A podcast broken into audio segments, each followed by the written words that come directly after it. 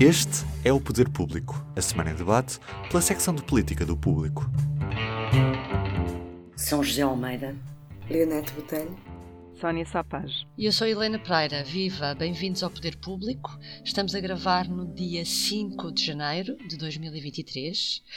Uh, na semana em que António Costa acabou por fazer uma remodelação mais alargada do que o previsto depois do escândalo da TAP, e Pedro Nuno Santos fez também uma remodelação na direção do PS, o secretariado, pois bateu com a porta no dia em que saiu do governo. Estes são os dois principais temas da semana, a par com a segunda moção de censura ao governo de António Costa, que tem chumbo garantido, embora com diferentes votações, em relação à moção de censura debatida em junho. Mas comecemos por esta mini remodelação, São José. E começo por ti. Eh, esta remodelação foi a correção dos vícios originais de que o Presidente da República, Marcelo Rebelo de Sousa, falara? Eu não sei se é a correção de vícios originais apontados pelo Presidente da República, porque eu não sei quais são os vícios originais a que o Presidente da República se referia. O que eu percebo é que há nesta remodelação a correção de concentração de pastas e que eu penso que é uma separação positiva. Por um lado, a individualização da habitação, para dar mais protagonismo à área, mais visibilidade pública, não é que ela não estivesse a ser acompanhada eh, pela atual ministra, e se ela é recompensada e promovida à ministra, é porque os atrasos, mesmo assim, na execução dos programas sobre habitação, não são vistos pelo primeiro-ministro como atrasos, ou nem sei se são atrasos, a demora em, em, em começar a aparecer com casas, colocar casas no mercado. Um, até acho que nesse aspecto Helena Roseta deu um, um contributo muito bom num, num, num, artigo que escreveu sobre a nova ministra no público, que é, em vez da construção, o aproveitamento das casas devolutas, do património imobiliário devoluto do Estado. Um... Assim, mas deixa-me só dar aqui uma, uma chega. É só que a forma como António Costa apresentou essa remodelação foi muito também com nesse sentido que tu estavas a dizer da habitação. Parece que quem não soubesse o que é que tinha acontecido com o escândalo TAP, parecia que António Costa tinha querido fazer esta remodelação para dar uh, visibilidade à habitação. Não é? é? Pois, olha, é ajudar o útil ao agradável. Ele foi obrigado a remodelar, não é? Ele só remodela mesmo obrigado. Pronto, e portanto juntou o útil ao agradável.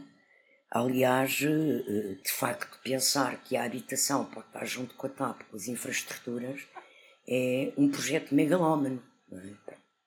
Eh, e, portanto, penso que essa separação é positiva. O mesmo aconteceu na Secretaria de Estado, que era de João Galamba, não é? Em que há energia e clima, creio eu, e depois há o ambiente que é autonomizado. O que também faz sentido, não é? Eu sei que no início Costa, com aquelas fixações cá em Portugal, às vezes manias na comunicação social e nos comentadores, de que o governo tinha que ser pequeno, pequeno, pequeno, pequeno, ele acabou por fazer um governo pequeno a concentrar áreas que fazem mais sentido estarem desconexas. O valor do pequeno é muito relativo, uh, não é? Pronto. Agora, é evidente também há aqui outra coisa. Eu não sei de que é que o professor Marcelo Rebelo de Sousa falava eh, é manifesto que tem havido descoordenações no governo nestes últimos nove meses.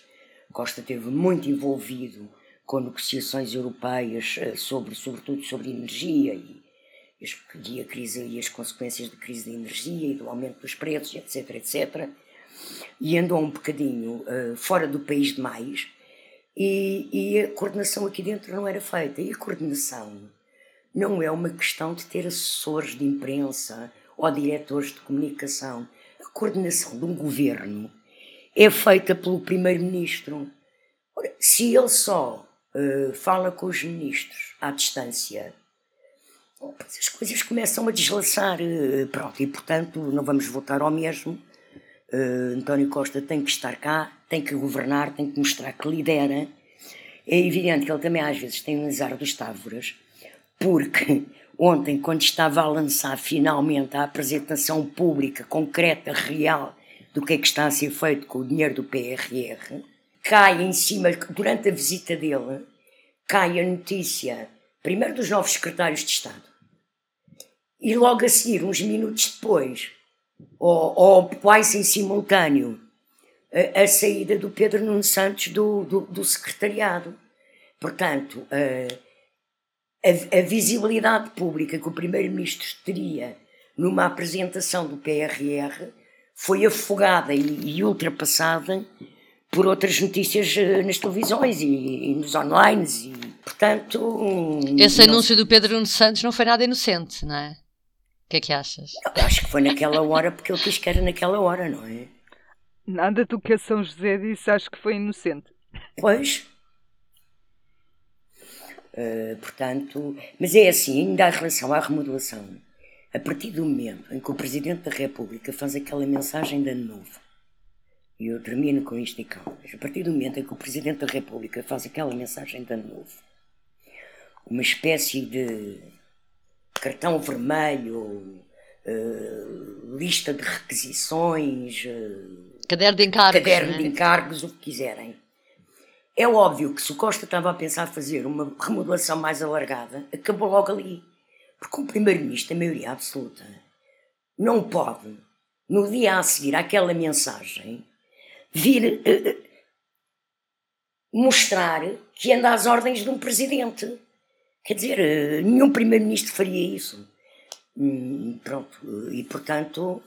Mas não fazer isso por capricho e empenhar o futuro do governo também não é uma boa ideia, não é? Não, mas ele, é que também há outra não queria coisa. fazê-lo. Mas é que há outra queria. coisa. Ele acha, ele não o queria fazer. Pois. Mas ele também acha que não é preciso. É isso, Pronto, não é? Ele não acha é... que não é preciso. E o próprio PS tem... acha que é preciso. Já ouviste alguém em ONU do PS a dizer isso? Ou só leste notícias com ovos? Diz-me o nome de uma pessoa do PS que o tenha defendido, dando a cara. E o nome. Alexandra Leitão? Não, que eu ouvi a Alexandra Leitão. Ela não disse isso. O Carlos também não é, diz não que é, é preciso mais ação. Off, digo eu. É não, mas quer dizer, eu estou-te é a dizer, eu estou-te a dizer, porque essas coisas são muito bonitas, mas as notícias, há uma coisa que é ter posição, dar a cara. Outra coisa são em off. Pronto. Mas é assim, ele acha que tem um projeto para o país que foi sufragado nas urnas e ele de facto tem legitimidade eleitoral, foi eleito há menos de um ano. O PS ganhou a maioria absoluta há menos de um ano. Então deixa-o ir andando, vamos ver até onde é que isto vai dar. Eu não estou a dizer que é bom ou é mau. É o que diz o Presidente, que... é o que diz o Presidente, vamos ver, vamos ver. É isso, é isso. Leonete, e achas que Pedro Nuno Santos, como falava a São José, que anunciou a uh, quarta, que se demitia do secretariado, isto não indica que ele vai estar mais livre, mais solto, para criticar o rumo do governo e fazer o seu caminho de oposição interna? Indubitavelmente, diria eu. Sim, claro. Um, independentemente da questão de se saber que os membros uh, do governo, quando saem, que estão no secretariado, também deixam o secretariado ou não, a questão política é clara e evidente. É, uh, Pedro Nuno Santos fez disso um statement, fez disso uma declaração de, e um posicionamento político. Quis que fosse assim, quis que fosse notícia naquele dia, àquela hora, também era a primeira hora depois da. Bom, não interessa. Uh, que a verdade é que ele vai uh, assumir este lugar um, na trincheira parlamentar, como já escrevemos na, aqui há uns dias. Uh, e que me parece óbvio, eu estava no Parlamento como repórter parlamentar quando, na maioria absoluta de José Sócrates, Manuel Alegre protagonizou um, a verdadeira oposição, a oposição ao PS, porque tinha, uh, foi na magna questão do, da avaliação de professores, uh, em que houve muitas, com muita contestação, uma contestação imensa, e havia na, na bancada além de Manela Alegre, três ou quatro deputados que eram uh, mais próximos da, da, área sindical e de esquerda e de professores, e portanto assumiram ali uma posição e votaram uh, contra algumas, uh, nomeadamente contra a avaliação de professores. E foram eles que colocaram em causa a maioria absoluta. Nunca chegou a ser rompida, porque eram poucos, mas por essa memória até vejo que a possibilidade ou a probabilidade de Pedro Nuno Santos protagonizar eh, nos próximos meses uma verdadeira oposição ao governo é bastante elevada.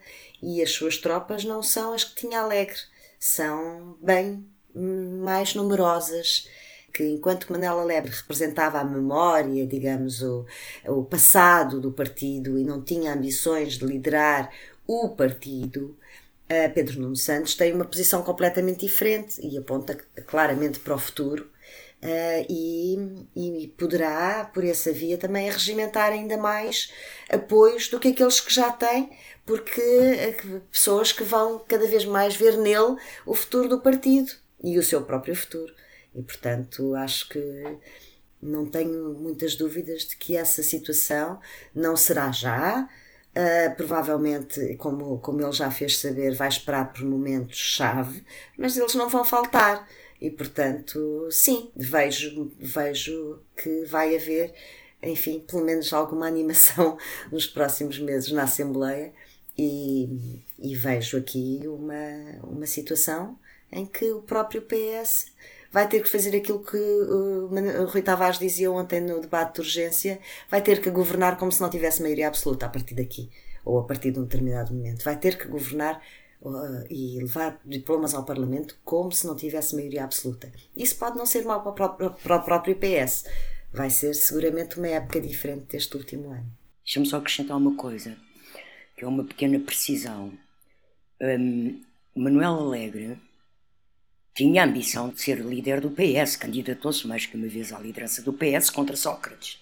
O que ele não tinha ambição era de ser primeiro-ministro, tanto, tanto que, que, que numa, das, numa das suas candidaturas chegou a saber-se que se ele fosse líder do partido e o PS ganhava eleições, isso chegou a ser noticiado, um, que o primeiro-ministro seria outra pessoa. Uh, pronto, que seria outro candidato, mas isso já percebi que vamos falar dessa questão mais Exatamente à frente. Exatamente São José, obrigada. Pois. Eu queria, eu queria, em todo modo, acrescentar também uma coisa sobre o que a Leonete disse, que é o, o que vai ser difícil para Pedro Nuno Santos é o equilíbrio, encontrar o equilíbrio certo entre não desbaratar ao mesmo tempo uh, o, o, valor que o PS tem eleitoral e em intenções de voto. Um, e, e conseguir assumir a sua oposição, ou seja, fazer mal ao PS sem fazer muito mal ao PS. Pois, a minha dúvida, exatamente, a minha dúvida, a questão até que eu te queria colocar também era essa. Na mensagem de Ano Novo, o, o Presidente da República elencou uma série de problemas, uh, de riscos para este, para este governo de Maria Absoluta. Um deles era o desmoronar da coesão em torno do governo. Se houver realmente algumas divisões internas, isso pode constituir um pretexto para o Presidente. Uh, agir de alguma forma? Ele falava de facto em fragmentação interna, mas, mas eram várias, eh, aquilo que ele chamava de vícios originais do governo. Ou seja, a ideia que dá é que eh, não, não será só uma coisa nunca que o levará a tomar uma posição, mas será o desgastar das várias, eh, dos vários pontos que ele pôs. Ele falava na, em problemas na orgânica, na descoordenação, na, na própria inação e na falta de transparência, na, na, na bolha, ou ele dizia descolagem da realidade. E ele, ele depois, um bocadinho mais tarde, uma fonte de Belém, ao expresso, explicou uh, de forma mais miúda o que é que ele queria dizer com cada uma destas coisas. Um, e, e, falava também numa coisa curiosa que era a excessiva centralidade do Primeiro-Ministro, que ele não tem um número 2 efetivo que o substitua nas, nas questões. Mas, mas tirando esse lado dos tais vícios originais do governo uh, que o Presidente criticou e de que falou na, na mensagem, eu acho que ele também foi muito claro a dizer que este não, não será o momento para tomar uma decisão dessas. Se acontecer mais para a frente, logo se verá, e, e ele tem em atenção uma série de aspectos que explicou claramente. Uma das coisas que ele disse é: não é claro que se eu deitasse agora o, o governo abaixo, ou se houvesse uma situação de instabilidade no governo, não é claro que houvesse uma alternativa evidente.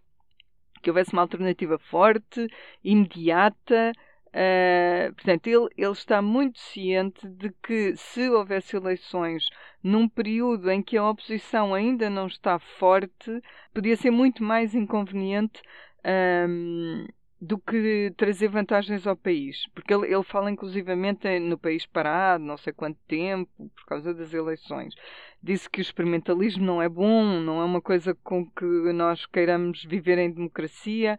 Uh, e que as eleições foram há menos de um ano e este governo teve maioria absoluta. Portanto, uh, após, ainda por cima, após seis anos de governo. Portanto, é, é claro para Marcelo, e até porque ainda não há sondagens que mostrem essa reviravolta, que mostrem os sinais da mudança, é claro para Marcelo que isso nunca seria uma solução para já. Agora tu dizes, ah, mas isto da fragmentação interna também pode não acontecer para já. É verdade, é verdade, e por isso é que é uma incógnita tão grande, e por isso é que o Presidente tem mantido sempre um, esta exigência. Uh, ele não, não o diz assim, mas este, esta hipótese em cima da mesa, e eu acho que vai continuar sempre, porque é um direito que lhe assiste, até ao limite das suas possibilidades, que é seis meses antes de, das eleições. Agora, não será nunca uh, para já, acho que não. Concluindo, se calhar o, o que era bom era o governo ter um detetive privado, uma espécie de 007 interno, para dar conta destas situações todas. Por falar em oposições, uh, esta quinta-feira é debatida e chumbada também a moção de censura apresentada pela Iniciativa Liberal. É a segunda moção de censura a este governo de maioria absoluta. A outra foi discutida em junho, foi apresentada pelo Chega. Na altura só o Chega votou a favor, todos os partidos votaram contra. Agora há uma ligeira diferença. Um, Bloco e PST abstêm-se, os restantes votam contra. Portanto, há aqui, São José, há aqui uma mudança a ter em conta, há aqui também alguma coisa a mexer.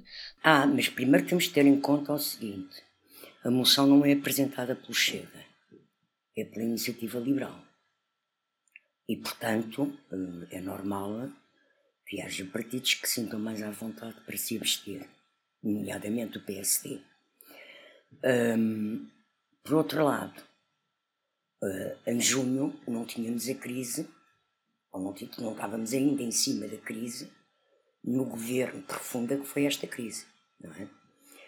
E o que eu noto, a diferença que eu noto, é que há de facto, nas reações partidárias eh, da oposição, dos vários partidos, têm sido todos muito críticos e com todo o direito a serem oposição, há uma diferença de tom. Há uma oposição muito agressiva dos novos partidos, do Chega e da IEL, mais radicais, mais uh, assertivos, uh, pronto, uh, mais vocais, enquanto os outros partidos, o PSD, o BE e o PCP, demarcam-se do governo, mas sem radicalização. Pronto, eu penso que isto é um movimento que está em curso na oposição e que tem a ver com a diferença e com a história dos partidos parlamentares de hoje, não é? O AIL e o Chega são partidos de facto mais radicais, mais radicalizados. Uh, são fenómenos novos, do novo tipo de política que se faz, do que são os novos movimentos sociais e o que é um, eh, o, o, imediatismo e a radicalidade de uma, de uma cultura social que cresce nas redes sociais, não é? E, portanto, essa demarcação entre os partidos parlamentares da oposição, eu penso que é normal e é até positiva. Uh, e que não tem concretamente a ver com esta crise, tem a ver com o tempo que vai passando desde as eleições e que vai passando desde o crescimento do Chega e da IEL, e portanto é normal que se comece a clarificar um, as atitudes de oposição e, e, e o discurso de oposição dos vários partidos. Poderemos é chegar a uma altura, pois, poderemos chegar a uma altura em que se alinham os, eu acho que pode ser isso que o Presidente está à espera, que se alinhem os três partidos de direita e aí as coisas Não sei, porque por este caminho eu acho que eles não se vão alinhar. Por este caminho não vai, continua. Tens cada vez mais o Chega e a IEL de um lado, eh, muito radicais e tens o PSD de uma forma fazer de alguma forma a fazer uma oposição equilibrada e democrática Uh, portanto, não vejo um alinhamento assim dos três partidos para próximo. Sónia. E, acho que isto é importante, deixa-me só dizer isto, eu acho que isto é importante para Montenegro, porque é uma forma de Montenegro recuperar o PSD e de marcar o PSD da IEL e, da, e do Chega. Sónia, o novo governo tomou posse numa quarta-feira, 24 horas depois, ao menos. Menos? Menos, exatamente. Soube-se que a Secretária de Estado da Agricultura, a nova Secretária de Estado da Agricultura, tem contas arrestadas porque o seu marido, que é ex-autarca de Vinhais, está acusado de crimes de corrupção. Este caso vem afetar a imagem do governo. Como é que vês isto nesta altura? Deixa-me dizer uma coisa primeiro. Eu acho que nós já chegámos a um ponto em que os portugueses não se importavam que fosse contratado um, um especialista em Oppo Research, que é um, é, um, é um termo que se usa para. Hum, quando se recolhe informações sobre a oposição uh, para fazer. sobre os, os, oponentes políticos, no fundo, para, para saber quais são os podres deles, investiga-se. Os pontos fracos. Informações, os pontos fracos, exatamente. Uh, uh, no, no, caso da oposição é para os usar, no caso do governo, uh, se fosse contratada uma pessoa destas, era para se proteger. E eu acho que já, já estamos no ponto em que os portugueses não se importavam que tantas contratações que são feitas fosse contratado um especialista destes para quando há nomeações e escolhas eles serem verdadeiramente escrutinados. Porque no caso concreto deste governo, a verdade é que nós já tivemos um secretário de Estado que saiu porque foi acusado de prevaricação, tivemos uma secretária de Estado que saiu por causa de uma indenização de meio milhão de euros de uma empresa pública que estava em dificuldades, e agora, menos de 24 horas depois, como tu disseste, tomarem posse os novos eh, membros do governo, começaram a revelar-se questões que eu acho que podiam ter sido postas à consideração do Primeiro-Ministro. Na realidade, também não sabemos se foram, mas, mas deixa-me só dizer que eu também não acho que estes casos são todos iguais entre si, não é? Ser este caso é o marido sim, sim da, da Secretária de Estado. Ser acusado de prevaricação tem um impacto direto na imagem do, do governo, como aconteceu com Miguel Alves, que foi, era secretário adjunto do Primeiro-Ministro não é a mesma coisa ter contas arrastadas por causa de um processo em que o marido uh, está envolvido por suspeitas de corrupção, como é este caso da, da atual secretária de Estado, Carla Alves Pereira. Não, tem, não é o mesmo domínio, não é a mesma gravidade e certamente não é o mesmo efeito para a imagem do governo como tu perguntavas, mas entra tudo para o mesmo bolo de, para, para, a leitura que a opinião pública está a fazer e para a imagem que a opinião pública está a criar em relação a este governo. E é verdade, nós não somos todos impolutos, não é? Eu, eu posso achar que tenho que a minha vida é irrepreensível, mas aos teus olhos ou aos olhos de São José não é totalmente irrepreensível. Para outra pessoa qualquer pode não ser. Mas por isso é que eu acho que era importante que alguém que seja convidado para um cargo destes tenha a capacidade de dizer: Olha, muito bem, eu adorava ser eh, secretária de Estado da Agricultura, mas tenham atenção que eu tenho este caso porque estou a passar assim assim e, e ficava à consideração do próprio da pessoa que faz o convite um, tomar a decisão e não ser surpreendido por isso. Eu não sei se é isso que normalmente acontece. O que parece é que isso não acontece e são todos surpreendidos por casos e casinhos, uns mais graves, outros menos graves. E isso afeta, de facto, a, a imagem do governo podemos, devemos ter alguns cuidados nesta matéria. Não é a primeira vez que isto acontece.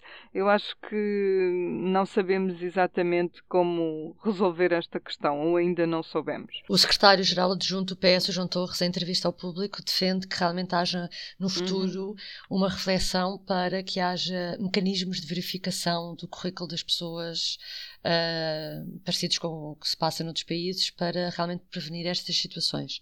Nessa entrevista. Está agora, oh Helena, só antes de avançares, mas em relação a isso, é, não é só este governo que fica debaixo de fogo, que fica descredibilizado. É, eu é acho claro. que isto é mais uma machadada na democracia. E, na, e, nas instituições democráticas, as pessoas, quando o regime começa a dar muitos sinais de fragilidade e de apodrecimento, a tendência pode ser mudar. Ba basta Exatamente. ouvir o fórum da TSF. Eu hoje de manhã vinha a ouvi-lo e de facto as pessoas. É aquele discurso, isto ajuda àquele discurso de são todos iguais, está tudo muito mal. Não... Exatamente. Enfim, é verdade. Ganhávamos todos. É uma vergonha. Não, mas eu, eu, eu, eu posso só dizer uma coisa. Eu também não percebo o que é que se passa na cabeça dos autarcas. Na forma como certos, não digo que são todos, é evidente. Mas há de facto pessoas que parece que não têm caráter, que são eleitos autarcas e que fazem tudo. É só, só atrapalhadas e processos e investigações. Quer dizer, eu começo a ficar assustada. Eu, eu que sou a favor da descentralização de competências para os municípios, eu começo a ficar assustada com que esta descentralização pode abrir neste corrupio que acontece em algumas câmaras. Olha, também não ajuda a isso, estás a ver? Não é a imagem da classe política e também não ajuda a isso, a responsabilizar, a teres, a tomar a decisão de responsabilizar uh, autarcas.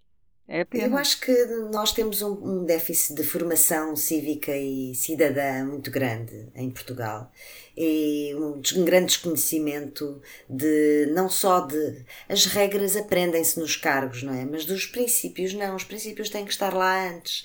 Uh, e há aqui uma falta, se calhar nós precisamos de uma boa escola de políticos em Portugal. Não temos nada que se compare, que se aproxime disso, não na ciência política para analisar os fenómenos políticos, mas na formação de políticos concretamente, autarcas, uh, governantes, secretários de Estado, pessoas que saem de, de universidades e começam a fazer carreiras políticas porque estavam nas Jotas.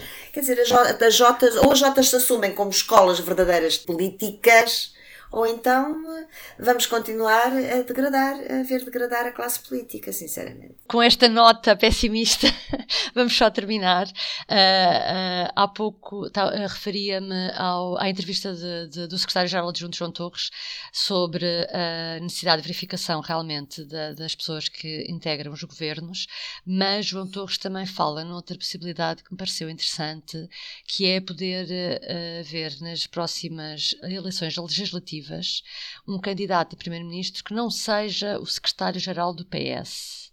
Leonete, como é que vês esta hipótese? Ainda é uma hipótese, João Torres diz que ainda é cedo para falar nisso, não afasta. Uh, vamos ver, como ele diz. Há duas dimensões. Uma é a dimensão formal. Não, não vejo qualquer problema entre haver um, um líder do partido e um primeiro-ministro. Aliás, isso se calhar até podia ajudar, uh, nomeadamente nestas questões da coordenação, etc. Formalmente não vejo nenhuma questão, nem nenhum problema nisso.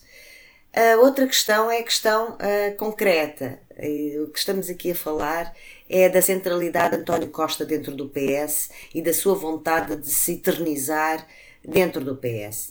ou, de, ou de escolher o seu sucessor, não é? Eh, de se eternizar por há muitas vias.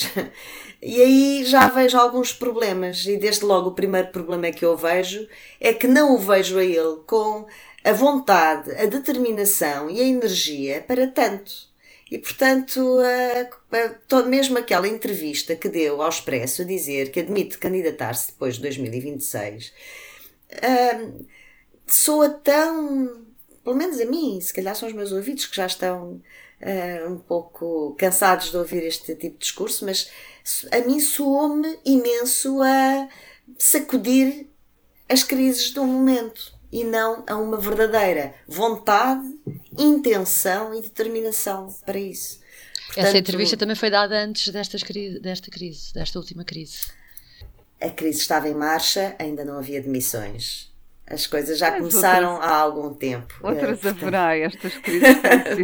Exato. Não, mas aquela já estava também em marcha, concreto, não é? Não, não, não tinha havido ainda demissões, mas já estava, já estava em marcha. E, portanto, quer dizer, não, eu sinceramente, como te digo, a nível formal não vejo nenhum problema nisso. Depende sempre do, da, da conjuntura e das pessoas e do que as pessoas fazem com os lugares. E acho que até poderia ajudar. Imagina que hum, se houvesse um verdadeiro dirigente socialista do partido, do aparelho, a preocupar-se com a gestão e a coordenação do próprio aparelho e uma pessoa a, a executar políticas, não, não, vejo, não vejo formalmente mal nisso. A questão é que, neste momento, em relação a este PS, não, não consigo acreditar na, na veracidade e na, e na boa vontade sequer de, de que assim seja. E por outro lado, imaginemos, não é? O que se, como é que seria a gestão de um partido se tivesse, imagina, o líder fosse Pedro Nuno Santos e o primeiro-ministro. Tinham de ser. Eh, o primeiro-ministro António Costa. Tinha que ser uma coisa quase combinada, ultra combinada entre eles, ultra coordenada. Não era cada um a puxar para seu lado a pensar claro. no que acontece daqui a. Tinha de ser. Eu acho que teria de ser sempre uma figura, olha, se calhar eh, mais. Uh senatorial, não é? Sim. Uma, pessoa que no mais... fundo é o que, é o que existe com o presidente do PS, portanto era estranho Exato. também ver dois. Olha, não sei, eu não sei. Pois, por isso é que eu acho que isso é, está muito é. autocentrado em, em, António Costa. É como se ele que, é, já não conseguisse ver grande qual, qual vai ser o seu futuro político, então todos os cenários estão em cima da mesa já está tudo em cima da mesa. Mas a São José, há dias estávamos a falar sobre isto há bocado e ela estava a contar a história engraçada. Não, é que esta história, esta história não é nova, ou seja, o João Torres não está a inventar a roda, nem é nenhuma experiência. Esta história eh, já aconteceu no passado. Aconteceu já em 85, quando Mário Soares decidiu candidatar-se à presidência, final do Bloco Central, e por, por ação da moção de censura do PRD e quem se candidatou uh, a primeiro-ministro, sendo Soares secretário-geral ainda, foi António de Almeida Santos.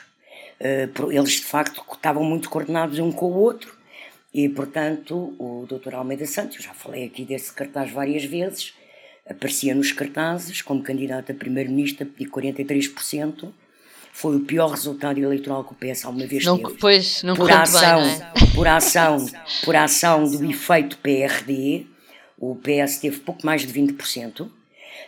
Um, e portanto não é uma experiência de boa memória no PS. E não conheço mais nenhuma situação em Portugal que tal tenha acontecido. Uh, em nenhum dos partidos. Penso que uh, nunca houve um, uma proposta de primeiro-ministro e um líder do partido que não fosse ele o candidato a primeiro-ministro. É uma solução de má memória, portanto. Bom, para terminar, público e notório, São José. Ora, que é que eu que, que há bocado a Leonete estava a falar na falta de formação cívica e ligada a essa falta de formação cívica e essa maturidade democrática, eu lembro uma notícia que o público publicou esta semana, uma entrevista com o secretário de Estado dos Assuntos Europeus, Tiago Antunes, uh, sobre o facto uh, de os portugueses uh, são aqueles que menos são aprovados em provas para serem funcionários das instituições da União Europeia. Não tem a ver com preparação intelectual e conhecimento sobre a União Europeia, tem a ver com, como ele diz, até vou ver se consigo citar a frase, o que estas provas uh, em que os portugueses não passam avaliam, não é? Portanto, a citação é assim: o que avaliam são competências abstratas e comportamentos em situações práticas. Ou seja, os portugueses, os jovens portugueses, uh, não têm durante a sua escola secundária, uh, durante, durante a sua escola universitária, não têm informação em como é que se trabalha em sociedade, como é que se trabalha com os outros, hum, como é que as situações práticas se resolvem. E isto, embora uh, uh, uh, há muita gente que não concorde, eu acho que isto é responsabilidade de escolas e é responsabilidade de gerações de ministros de educação que se limitaram a apostar num ensino ou livresco só ou então livresco e uh, profissional, mas profissional para aprend aprenderem técnicas profissionais, não para aprenderem a viver em sociedade, em ter cultura democrática e cívica e a conviverem com os outros e a terem autonomia para solucionar problemas e a aprenderem a, a solucionar problemas. Portanto, há aqui um déficit de educação e acho muito positivo uh, que haja alguém no governo que tenha coragem de o assumir. Agora, eu espero é que tirem consequências e que, além de irem fazer cursos, cursos de formação específicos, como o Tiago Antunes anuncia, que comecem a mexer qualquer coisa no Ministério da Educação, que é um ministério também que um dia destes temos que falar a sério sobre ele. Uhum, fica prometido. Temos trocar Leonete. sobre o assunto. Exatamente. Trazes um público notório mais animador? Não, não, aliás, Oh. eu estava a ouvir a São José e estava a pensar, realmente esta semana não estamos muito animadas, eu, eu reconheço e confesso da minha parte. Ahm, não, estava a ouvir a São José e a pensar, espero que não criem mais um grupo de trabalho, uma estrutura de missão para Não, não, não, não, não é isso. Não é isso, não é isso, não. Porque o meu público notório, não, eu estou só a tentar Não, não é isso. alguma- É mexer a sério É só para fazer a, a do com o meu público notório São José, em que eu vou falar das 206 estruturas informais entre comissões, grupos de trabalho e task forces que existem neste momento ativas, formadas pelo, pelo governo. E as pagas custam 18 milhões por ano. E também me custa acreditar, e que são uma minoria, que a maior parte delas não tenha quaisquer custos designados, porque, bem, ok, Tenhas custa-me só acreditar. assim. Exato, há sempre custos, como é óbvio, não é? E o número E mais, e só pessoas- uma, só uma coisa, é que esta lista que foi pedida pela Iniciativa Liberal ao Governo em agosto e que foi enviada agora, eh, já está desatualizada e mesmo sem perder a atualidade estava incompleta porque falta lá a estrutura de missão das comemorações dos 50 anos do 25 de Abril que já estava constituída desde Ah, 2021. pois. Exatamente. Portanto, Ah, ah, porque era do anterior governo, se calhar. E eles só deram as deste governo, não? Talvez. Mas Não, olha, bem, se- isso ainda é mais assustador, porque era sei. desde 2015. Olha, sabes se é estamos a te falar digo? em, oito, em Ah, cinco meses ou sei. três meses, Sabe- 206, sabe- sabes então, o que é então que é eu te mais digo? assustador. Sabes o que é que eu te digo? É que eu tenho a impressão que há pessoas que fazem parte desses grupos e que nem sabem que lá estão. olha, eu gostava. um- Não um me número- admira nada. O número, o número interessante era, além do, do número de comissões que já temos, era o número de pessoas envolvidas. Isso deve dar. eh, Enfim, deve dar um número também assustador. Esse número não foi revelado Sim, e, aliás, esta lista é bastante eh, eh, omissa e bastante opaca. Apesar de já ser alguma coisa, mas demorou seis meses a ser entregue, não vem atualizada e vem já por natureza incompleta. Pronto. Sónia, então restas tu. O meu público notório é uma história do, do Presidente da República em, em Brasília. Ah, há sempre histórias dele divertidas e esta é a dele ter sido barrado no acesso a um palácio e de ter nadado na lagoa onde há umas semanas parece que apareceu um jacaré. Portanto, temos, Temos as um presidente intrépidas. as aventuras intrépidas do Presidente Marcelo são de registrar. Ai, podia ter corrido muito mal, meu Deus, então. Há um vídeo, há um vídeo. Pronto, então terminamos com alguma coragem e voltamos para a semana. Até Até para a breve. semana. O público fica no ouvido.